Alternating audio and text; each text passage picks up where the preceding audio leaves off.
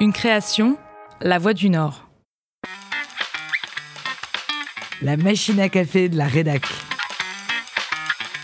On se les raconte autour de la machine à café. On ne les écrit pas dans les articles, mais on s'en souvient des années après.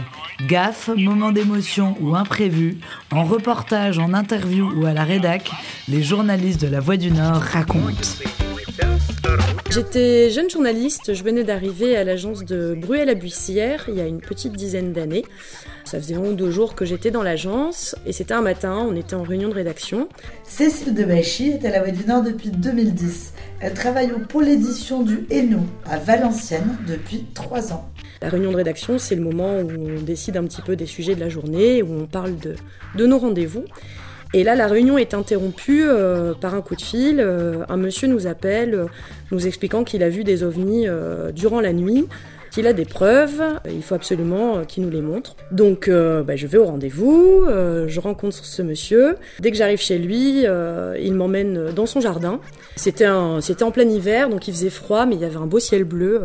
C'était assez éclairé, bien dégagé. Et ce monsieur euh, pointe du doigt le ciel et me dit Regardez, ils sont là. Donc je cherche, je cherche, euh, je vois rien dans le ciel.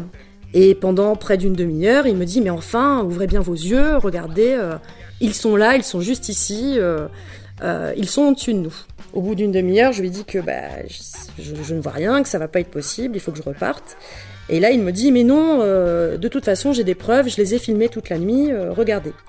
Donc il branche une vieille caméra sur son ordinateur et là il me passe un film et pendant près d'une heure il me montre un ciel euh, noir. Voilà, un ciel euh, sans étoiles et sans ovnis, donc je vois absolument rien.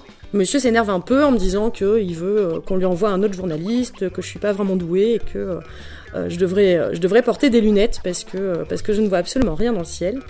donc au bout d'une heure, j'ai vraiment eu du mal à m'en dépêtrer.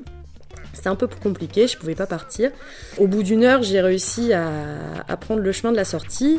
Et en fait, en discutant avec ce monsieur, euh, je me suis rendu compte que euh, bah, il était peut-être un petit peu perdu parce qu'il avait, il avait perdu sa femme euh, moins d'un mois avant et elle était décédée après des années, des années de mariage.